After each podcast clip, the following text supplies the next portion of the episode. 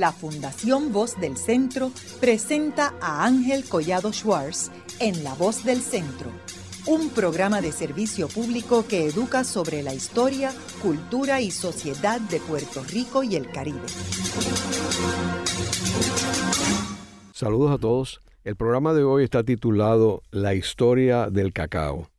Y hoy tenemos como nuestro invitado a el empresario Ignacio Cortés, quien es presidente de la Fundación Cortés.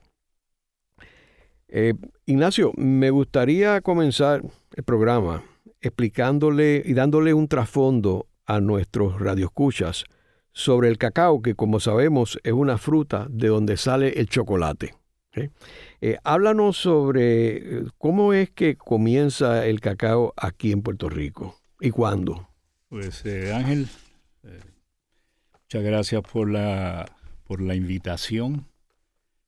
Eh, como sabes y como indicaste, yo no soy historiador, ¿ok? Soy, estudié economía, tanto un bachillerato como una maestría.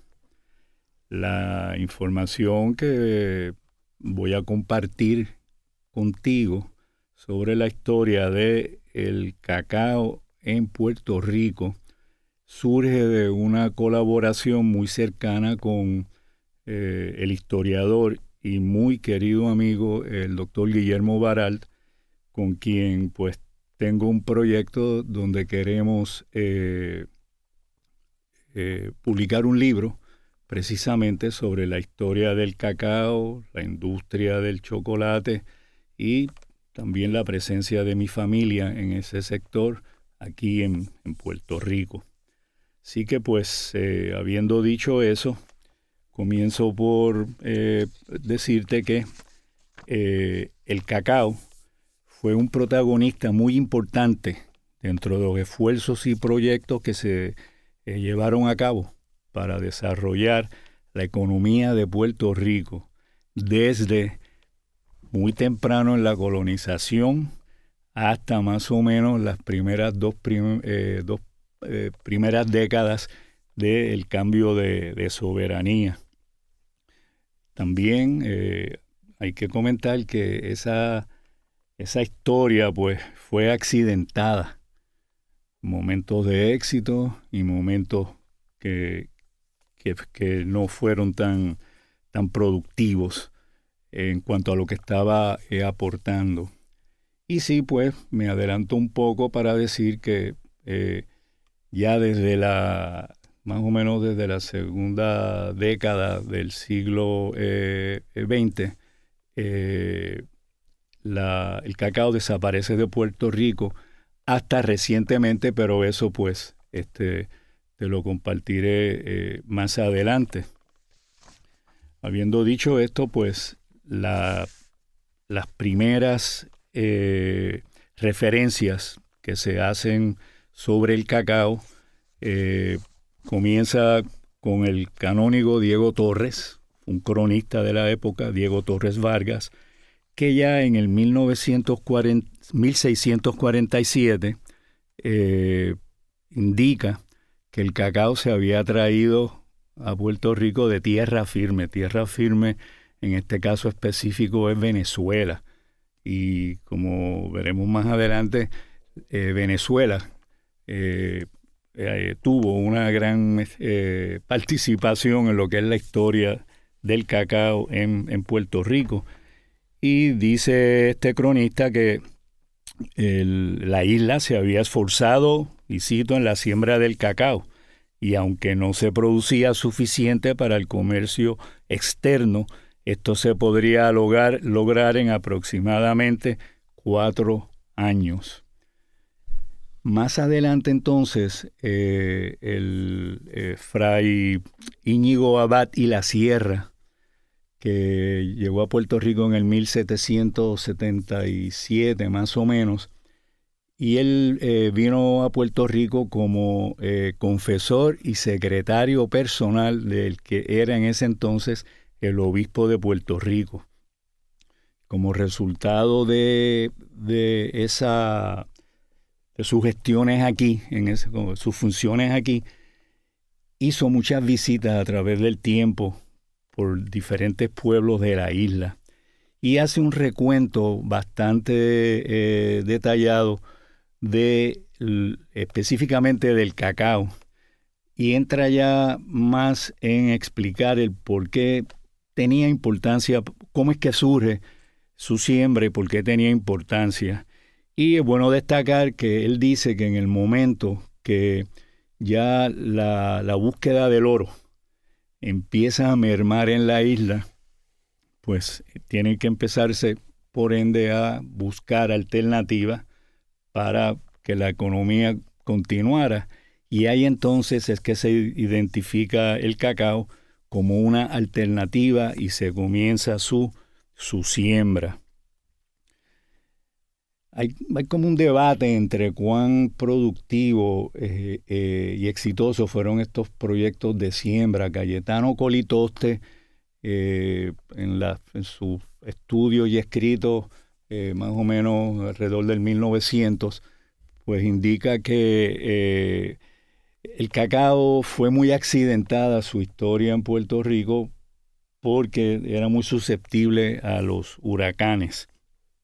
Sin embargo, otros historiadores a través del tiempo pues eh, destacan la presencia del cacao en, como un rubro que, fue importante en diferentes eh, momentos.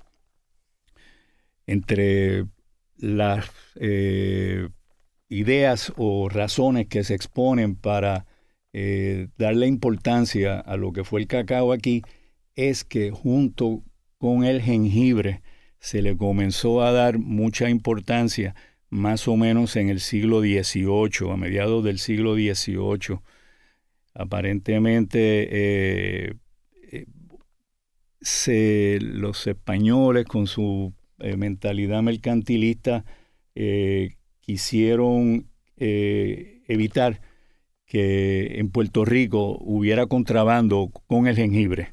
Así que realmente lo que sucedió fue que entonces le empezaron a dar importancia al cacao y al tabaco sobre el jengibre, que en ese momento ocupaba aparentemente un sitial importante aquí entre los cultivos que se estaban tratando de, desarrollar. Eh, tanto así que eh, más adelante el, el, gobernador Diego de, de, Torrecillas, más o menos para el 1700, eh, un poco antes del 1700, pues hace mención del cacao dentro de la, la importancia que tenía para el desarrollo del país y también alerta a las enfermedades que ya estaban afectando el, cacao, quizás posiblemente por se estaban trayendo del cacao que se había se estaba importando de Venezuela para eh, sembrar aquí. Y como dije, Venezuela eh, pues eh, jugó un papel muy importante en, en, esta historia, como ya también pues comentaré más adelante sí también pues continúa ese interés. Y... Ahora, Ignacio, quiere decir que el cacao era una fruta menor, ¿verdad? Eh, o sea, no era al nivel de café o al nivel de, del tabaco, ¿correcto? Bueno, como de... Como... Pero al café no estaba en ese nivel, ¿no? Yo te diría que sí, que estaba a nivel del café en esa época de los mil 600, de los 1650 hasta más o menos los 1750 y del tabaco también. Tanto así que en un momento dado, como te comenté, eh, se, se, empieza a promover el cacao con el tabaco, aunque, aunque también, como decía, su trayectoria ha sido accidentada en cierta manera, el cacao toma tiempo en, en, crecer. ¿Cuánto eh, tiempo toma? Bueno, en esa época me imagino yo que serían seis, siete años, sabe Dios, esos árboles en, finalmente comenzar a dar fruto. Eh, actualmente, ya con todos los tipos de genética, injertos, clones, etcétera, los tres años ya el cacao se, se, se, convierte en, un, en, una siembra productiva. Este, ¿Y la calidad de ese cacao era, era tan, tan buena como la del café, que es reconocido una de las mejores del mundo? Bueno, eh, se comenta en muchos de estos escritos, en uno de ellos más adelante, que eh, si bien aquí el cacao estaba creciendo, eh, su cultivo, pues su calidad no, no era tan comparable como la de otros orígenes en ese momento, como la de, se menciona Venezuela y Cuba. Es lo que te puedo decir en ese, en ese aspecto.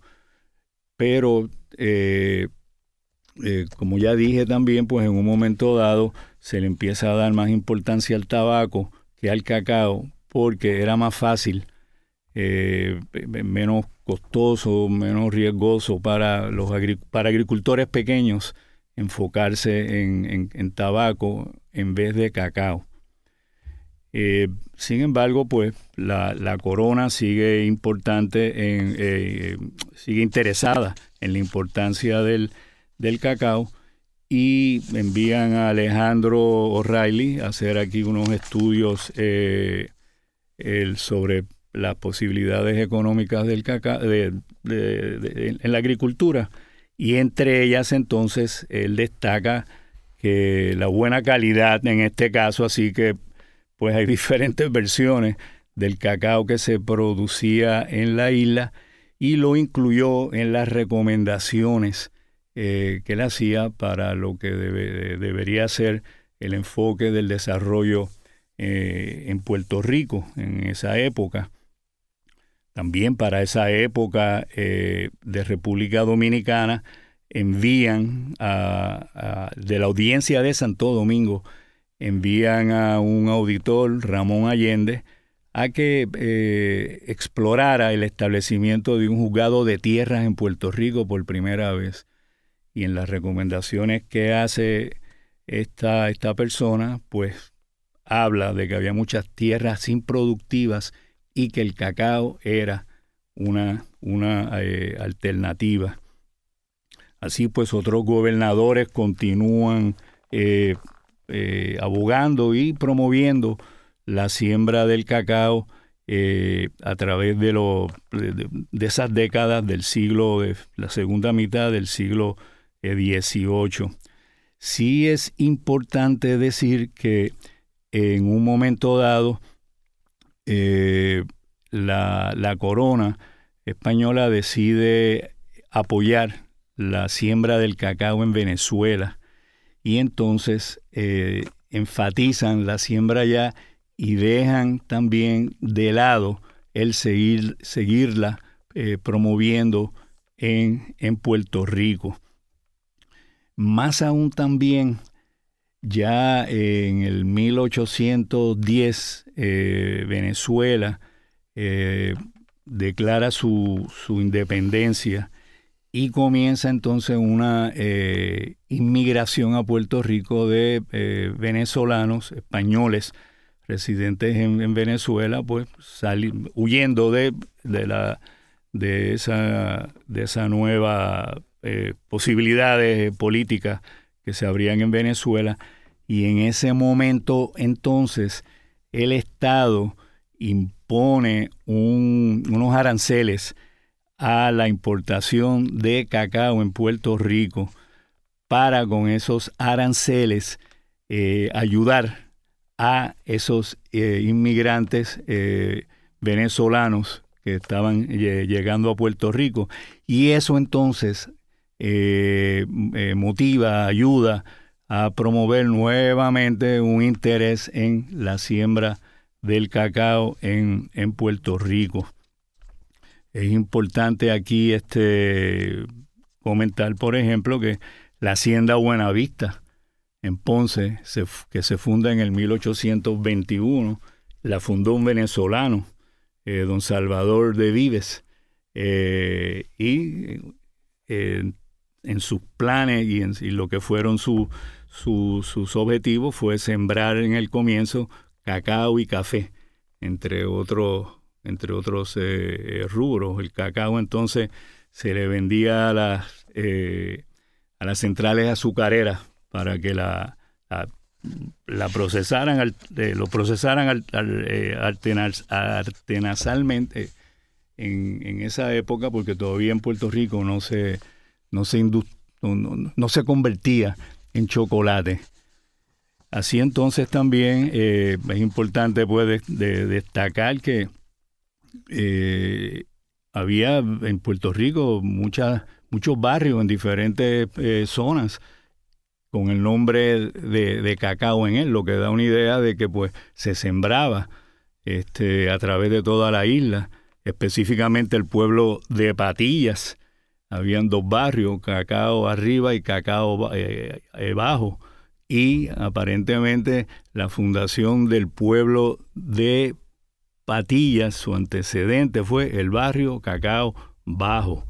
Así que vuelvo y digo, da una idea de que el cacao pues se sembraba en, Puerto Rico.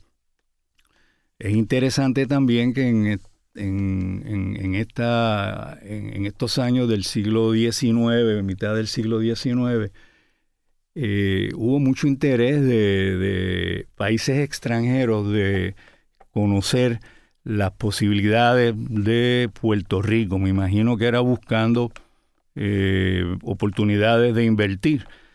Y así, pues, por ejemplo, los ingleses enviaron este un funcionario aquí, el, coronel Flintner, Flinter, que hizo pues un estudio sobre la, la, agricultura en Puerto Rico y recomienda, recomendaba que se, se debía eh, desarrollar la siembra, continuarse eh, apoyando para exportación.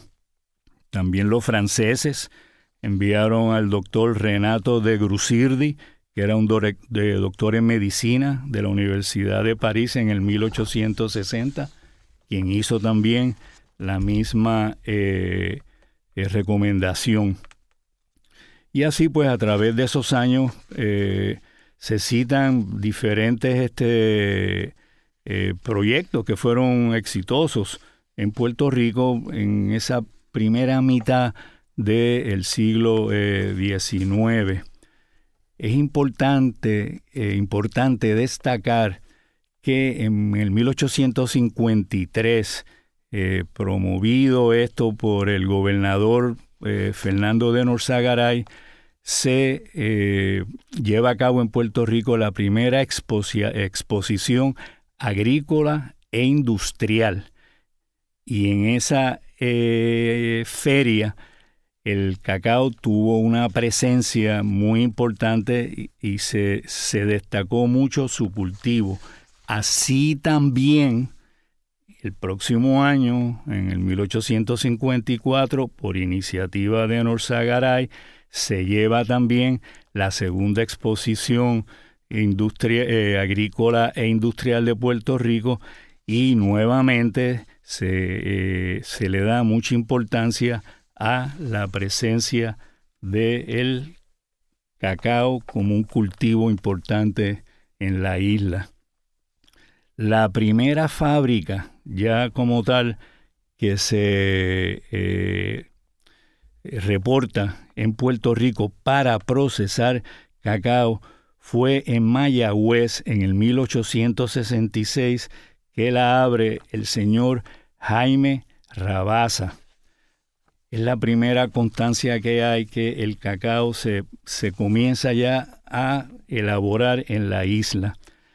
Tanto así que eh, más adelante, en el 1885, se lleva a cabo otra feria en Puerto Rico, donde el, chocolate que producía este señor eh, Jaime Rabasa gana un premio de medalla de plata.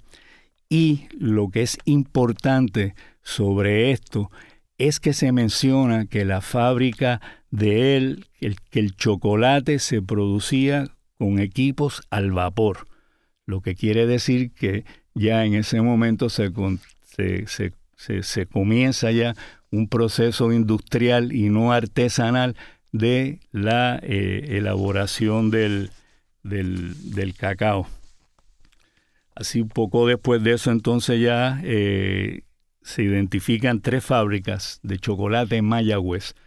Mayagüez cumplió una también eh, un papel importante en el desarrollo del cacao y del chocolate en Puerto Rico durante esa época y tanto así que como veremos más adelante los estudios principales de cacao en Estados Unidos y posiblemente mundial se están haciendo en Mayagüez en este momento, pero de eso hablo eh, más adelante.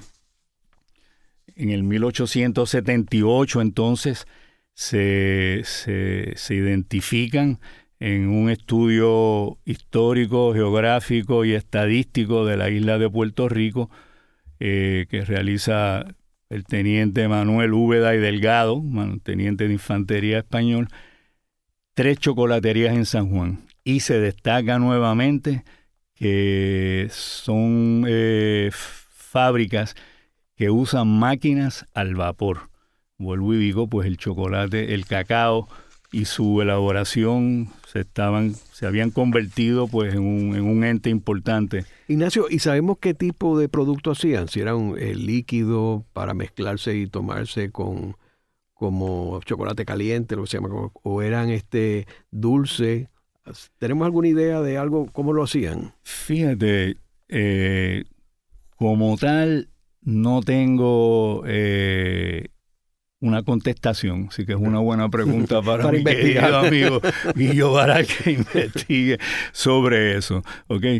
Pero sí te digo que tengo que pensar que se, elaboraba, entre otras eh, formas, para tomarse, porque el tomar chocolate caliente era una eh, eh, fue y es todavía una costumbre muy importante en España que se, se, transfirió a sus colonias. Y todavía el consumo de chocolate caliente, eh, el chocolate en, la taza, sigue siendo eh, muy importante en la dieta eh, de, la, de todas estas, todos estos países este, que fueron colonizados por, los por los españoles. Y así pues continúa esta, este interés en el, en el cacao. Y vuelvo y digo de estos este, extranjeros, porque el, el, cónsul inglés en Puerto Rico, el cónsul eh, Cooper, eh, se dedica a hacer un recuento agrícola industrial de Puerto Rico del 1870 al 1899 y eh, destaca que para esa época los, eh, los españoles habían eliminado aranceles a la importación de equipo para el chocolate en Puerto Rico. También entonces hace mención de que en el 1892, eh, según él indica, se exportaba más cacao que azúcar en ese momento. Y también menciona que se estaba importando cacao en Puerto Rico desde Venezuela por el pueblo de, Aguadilla. Indica que son 162.300 sacos. Específicamente no sé de qué peso eran esos sacos, pero tengo que pensar que ya eh, la industrialización del cacao había tomado vida y en la isla, no había cacao suficiente porque hay ciertas limitaciones aquí en Puerto Rico también geográficas para su, siembra y por ende pues se necesitaba ya la, importación de cacao para su elaboración. Ya más o menos entramos en la cuando el cuando ocurre el cambio de soberanía. Y en esos primeros comienzos de la primera década eh, los, los americanos eh, envían en diferentes momentos, eh, diferentes, eh, varios estudiosos, este, científicos, para ver las posibilidades de desarrollo que habían en la isla. Y se redactan muchos documentos interesantes sobre lo que estaba pasando en Puerto Rico en ese momento con el, con el cacao. uno de los más interesantes es el, el, cónsul de, de, los Estados Unidos en, en Mayagüez. Era un puertorriqueño, el señor Badrena, Mr. Badrena, es como se le describe en este escrito. Y el, el que es en ese momento el, comisionado industrial y comercial para Puerto Rico, Henry eh, Carroll, pues eh, lo entrevista y este señor eh, Badrena menciona la importancia que tenía la manufactura de chocolate en Mayagüez, donde en ese momento destaca que había dos fábricas, indica el señor Badrena que el cacao de Mayagüez era el mejor del que se cultivaba en Puerto Rico y menciona también que pues estaba importando de Venezuela para procesar en San Juan, pero que los aranceles eran muy altos y eso afectaba el desarrollo de la industria. Haremos una breve pausa, pero antes los invitamos a adquirir el libro Voces de la Cultura con 25 entrevistas transmitidas en La Voz del Centro. Procúrelo en su librería favorita o en nuestro portal.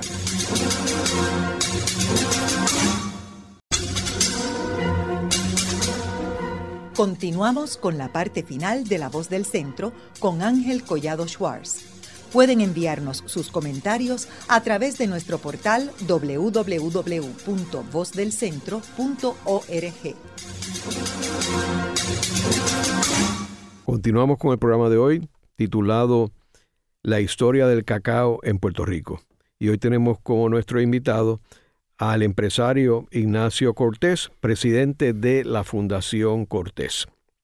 En el segmento anterior estuvimos hablando de los inicios de eh, esta industria del cacao que comenzó desde, está presente desde la colonización del principio de la colonización de los españoles en el siglo XVI y cómo fue evolucionando eh, toda esta industria hasta el momento de la invasión de los Estados Unidos en el 1898, donde nos quedamos hablando del informe de Henry Carroll, que era un, ministro amigo del presidente Henry eh, eh, McKinley, William McKinley, quien él lo envía a Puerto Rico a que le dé un informe de cuál es la situación de Puerto Rico.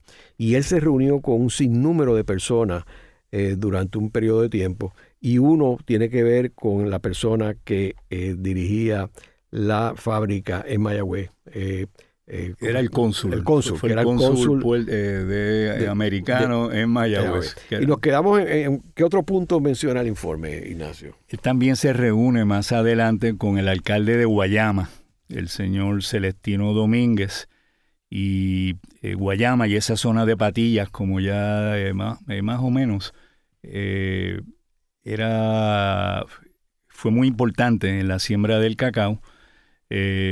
y este alcalde le, indica a Henry Carroll que si bien las, que, las industrias de Mayagüez y San Juan y menciona ya Ponce como que tenía una industria, eh, pues tenían mucho potencial, pero que sufrían de eh, la competencia de las importaciones. Así que tengo que entender que ya la importación de chocolate eh, a Puerto Rico estaba comenzando a ser un factor que iba a incidir, como después incide más adelante, en el desarrollo de la industrialización en, Puerto Rico, por lo menos de ese sector. Y menciona que el cacao eh, que se usa en esas industrias es nativo, que es de muy buena calidad, y lo compara con el de eh, Guayaquil, Ecuador, que tengo que decir que hasta el día de, hoy Ecuador produce unas calidades este, excepcionales eh, reconocidas a nivel mundial. Y así también entonces, pues, eh, durante esos primeros años aquí de la, de la presencia de los norteamericanos, se hacen diferentes este, recomendaciones sobre que se estimule la siembra del cacao. Y es importante destacar que el, el cacao es un cultivo que tiene muchas bondades y lo digo por la siguiente razón. Primero, el, cacao en estos momentos toma ya más o menos como eh, tres años en que un árbol este, ya comience a dar fruto. Antes eran cinco y hasta más. Pero, eh, y necesita, necesitaba y necesita unas condiciones específicas de cómo se siembra. Y precisamente por esas este, condiciones, el cacao eh, permite que en lo que eh, crece se siembren otros este, tipos de cosechos entre las hileras de siembras de, árboles y por ende, pese a que toma tiempo en rendir ya fruto, durante ese periodo los, eh, el, agricultor puede ir generando ya ingresos de esa siembra. Y así pues eh, todo tipo de, cultivo, eh, como la, la piña, vegetales, el mismo plátano, son, este, son siembras que, que se realizan en, en en esos procesos, ¿no? Que, el, lo que el cacao va desarrollándose y por ende ya también desde la época de los españoles eso se reconocía y los, y los eh, americanos que vienen a hacer estos estudios indican esas, esa, esa bondad del, del, del, cacao. Ya más o menos entonces, eh, y quizás para ir concluyendo esta, este periodo histórico, pues sí ya eh, comienza a haber una, una, una, unas estadísticas mucho más precisas de lo que estaba, de, lo que era la agricultura en, en, Puerto Rico. Y, por ejemplo, en el 1910 se eh, publica un registro, Register of Puerto Rico, donde se establecen el, el número de acres y específicamente la, la los volúmenes y, valores de diferentes cultivos y en ese momento pues se destaca que la que en la isla la siembra del cacao era mucho más amplia que la de la que del mismo cacao. Eh, así también eh, se hace entonces una, un, un, registro de las exportaciones de Puerto Rico y en el 1910 se destaca que la exportación de cacao, cacao, no chocolate, cacao, a Estados Unidos se estaba convirtiendo en un rubro importante y también se menciona que, que se estaba exportando internacionalmente. Específicamente a qué país o países no tengo esa, esa información. Ignacio, ¿y cómo competía estas gestiones con lo que estaba sucediendo en Cuba? Eh, particularmente cuando eh, la firma americana Hershey establece una presencia importante. De hecho, hay, un pueblito que se llama Hershey en Cuba y una estación de tren que se llama Hershey. Así de importante era esa operación. ¿Cómo comparar lo de Puerto Rico con eso? Bueno, eh, te puedo comentar que en un momento dado, y ya creo que hice mención de eso anteriormente, que fue uno en, ese proceso que se impulsaba la siembra aquí del cacao y después se aguantaba, una de las razones que, que, que provocaron en un momento dado que esa siembra perdiera importancia eh, fue que eh, la, corona española quiso, estoy, estoy, hablando ahora de los españoles, no quizás después ya con lo que me están mencionando, pero que se le quiso dar importancia a la siembra en Venezuela y Cuba, por ejemplo. En cuanto a lo que me preguntas específicamente, pues, eh, pues la verdad es que no, no te podría decir.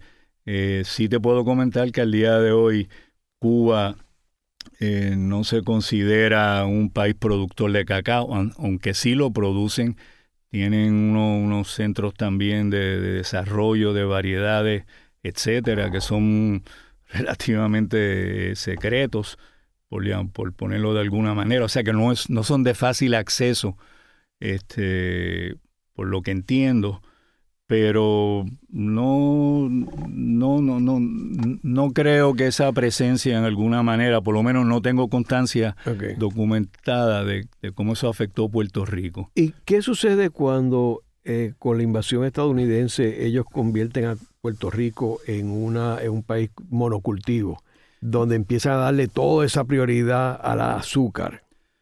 Bueno, precisamente ya eh, una de, de los resultados de ese, de ese enfoque entonces que dan los americanos a lo que iba a ser el desarrollo de Puerto Rico es precisamente que el cacao desaparece prácticamente ya del panorama como un cultivo comercial.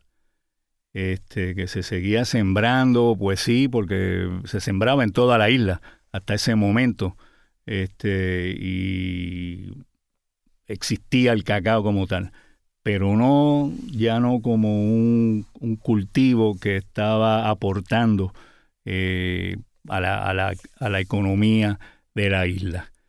Este, más o menos esa situación este, continúa eh, hasta recientemente donde eh, nosotros, específicamente mi hijo Eduardo, comenzó un proyecto para promover la siembra nuevamente del cacao en Puerto Rico. Sí tengo que decir que si bien aquí no se, se deja de producir cacao, la industrialización del cacao continuó, porque como digo, el, el consumo de chocolate como tal a la taza, posiblemente en otras formas, era muy importante eh, en la, para los puertorriqueños. Este, y comienzan entonces a establecerse fábricas en Puerto Rico ya de magnitud. Ahora, eso con el proyecto de industrialización, manos a la obra. Yo tengo que pensar que hasta antes de eso, eh, comienzan ya a instalarse esas fábricas porque ya en el 1949 en el Directorio Industrial de Puerto Rico y manos a la obra realmente fue posterior a esta época, ya en Puerto Rico habían cinco fábricas de chocolate. Eh, y, eran fábricas importantes también, o sea que no eran fábricas. Y eran puertorriqueñas. Sí, eran puertorriqueñas. Pero ya, ya todo este proyecto de industrialización comienza desde el 47 con la ley de incentivos contributivos. o sea que en realidad estaba, estaba pues, empezando. Pues más o menos entonces, digamos que eh, justo en ese momento, eh, ya pues... Ahora, no, eh, no, habían intereses extranjeros, eran intereses puertorriqueños. Todas esas esa fábricas eran, eran intereses puertorriqueños. Había una en, en, en Mayagüez, que era Franco y compañía. Estaba Viqueira y Hermanos, también en Mayagüez, eh, producían el, chocolate El Rey, eh, Franco eh, producía Franco y Diamante, en San Juan estaba Sobrino, en Yauco estaba Ginás y compañía con las marcas Perla, Corona y Oro, y entonces también estaba la fábrica de mi familia, Pedro Cortés Forteza, que era como se llamaba la compañía, en ese momento. ¿E importaban? Bueno, es interesante eso y sí, como ya he comentado, en Puerto Rico se deja de sembrar. La población está creciendo también. Como quiera que sea, pues el, el, nivel aquí eh, disponible de tierra eh, propia para cultivar cacao eh, no es mucha realmente y entonces pues eh, había que importar cacao para poder este, estas fábricas eh, procesarlo. Sí comento entonces que en ese sentido, pues, muy importante, un punto importante, eh, es que en el caso de mi familia, nuestra empresa, mucho antes de que aquí se pensara en, el concepto de las plantas gemelas como una vía para el desarrollo de, industrial de Puerto Rico, que más o menos ocurre en los años 80, ya desde antes, desde prácticamente el comienzo de los años 50. Nosotros fuimos realmente la, la primera planta gemela de Puerto Rico y del Caribe, porque mi padre, y quizá en este momento debo hacer mención que mi abuelo puertorriqueño se muda a la República Dominicana en el 1922 a buscarse nuevas, este, nuevos caminos industriales, eh, económicos, comerciales. Y en el 1900 primero funda eh, una destilería allá y en el 1929 le pagan una deuda con unas máquinas de hacer chocolate y comienza a hacer chocolate hasta el día de hoy. Nosotros somos, entiendo yo, la, la principal procesadora de cacao, procesadora de, cacao para chocolate en la cuenca del Caribe. Eh, hago mención también, como parte de la historia de que los puertorriqueños los puertorriqueños hemos plantado bandera afuera, que desde la República Dominicana los dos primeros productos que salen para el consumidor, o sea, con una etiqueta, etcétera, no sacos de cacao, de azúcar, etcétera, fueron el ron Brugal y el chocolate Cortés que se empieza a, producir allá y a exportar a Puerto Rico. Eh, y ya en el 1931, eh, en el 37, pues mi abuelo comienza a producirlo aquí. Y la cosa es que a través del tiempo y hasta el día de hoy, pues nosotros hemos estado en los dos países, República Dominicana y Puerto Rico y la operación principal realmente está en República Dominicana por la sencilla razón que allí hay cacao a nivel de una producción industrial, es el octavo o noveno productor del mundo, casi con 80 mil toneladas y también hay azúcar. Así que siempre tuvimos una ventaja competitiva, vamos a llamarlo así, sobre estas otras empresas y en ese sentido pues mi, padre tuvo la visión de empezar a procesar el cacao allá, traerlo semiprocesado acá, lo cual facilitaba y reducía costos considerablemente sobre estas otras fábricas que existían en ese momento en Puerto Rico, que como dije eran varias y había muchas marcas y era un consumo muy importante en esos años de los 50, 60, hasta los mil, hasta finales de los 1900, de, los 70, cuando las importaciones ya también este, de productos este, que son sustitutos del, del chocolate y no realmente chocolate, empiezan a eh, tener una presencia aquí en Puerto Rico eh, muy, eh, muy importante. Ahora, ¿cuál es la situación actual? Estas firmas ya no están operando. Estas firmas ya dejaron de operar hace muchos, muchos años y en Puerto Rico solamente hay una fábrica a nivel industrial que procesa, que elabora chocolate, que somos nosotros, Cortés Hermanos LLC, es el nombre de la compañía en este momento. Es la única. Es la única, a nivel industrial. Mm. ¿Ok? A donde voy con esto es que eh, y esto pues a raíz también del proyecto que mi hijo comienza en el, en el 2011, eh, eh, perdona, sí, sí, en el, en el, en el 2011, eh, mi hijo pues es un amante del campo, estudió negocios, un empresario increíble, y es un amante, vuelvo y digo, de, del campo y del cacao, y se propone eh, comenzar a, a, promover nuevamente el cultivo del cacao en Puerto Rico. Esto porque del más o menos comienzo del siglo XXI, por ponerlo en esos términos, el cacao eh, de comienza, el chocolate comienza a desarrollar una serie de nichos de productos de, vamos a llamarlo de cacao, de chocolate fino, de origen.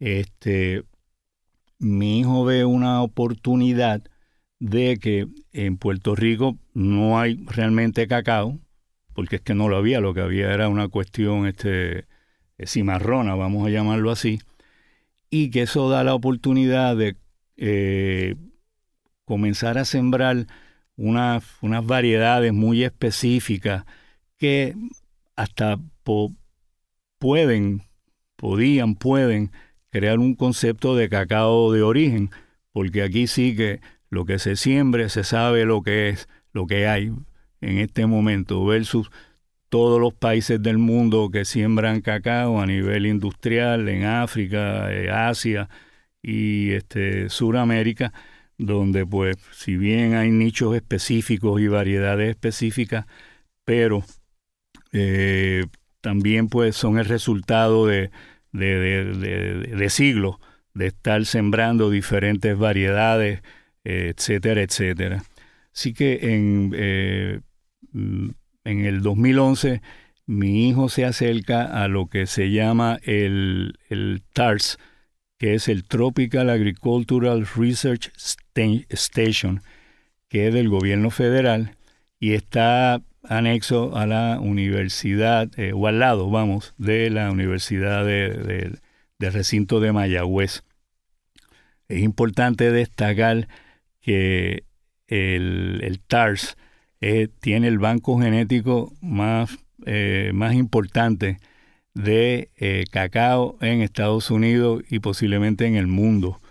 Eh, así que aquí en Puerto Rico, que no se sembraba cacao, los estudios más importantes genéticos sobre el cacao se hacen, se venían haciendo en este recinto o este centro eh, eh, del gobierno federal en, en Mayagüez. Mi hijo se acerca a ellos, conoce, mi hijo es surfer, o era surfer, y conoce surfeando al, al geneticista que dirigía el TARS y entonces hacen una gran amistad y juntos entonces mi hijo le, presenta la, visión que él tenía y juntos entonces pues se dan a la tarea de identificar dentro de ese banco genético eh, las variedades que más se podían ajustar a Puerto Rico, tanto por productividad, por resistencia a las a la a, los huracanes, e, etcétera, y a plagas. Y se identifican 10 este, variedades específicas para comenzar el, el proyecto. ¿En qué área de Puerto Rico? Principalmente esto comienza precisamente por esa zona de Mayagüez, etcétera, pero esto ya, el, proyecto ha continuado desarrollándose por el resto de, la isla. Y en este momento, pues, hay agricultores dentro de este proyecto que en, todos lados, en Ciales, en Orocovis, este, etcétera, etcétera. O sea, pero este es un producto de montaña.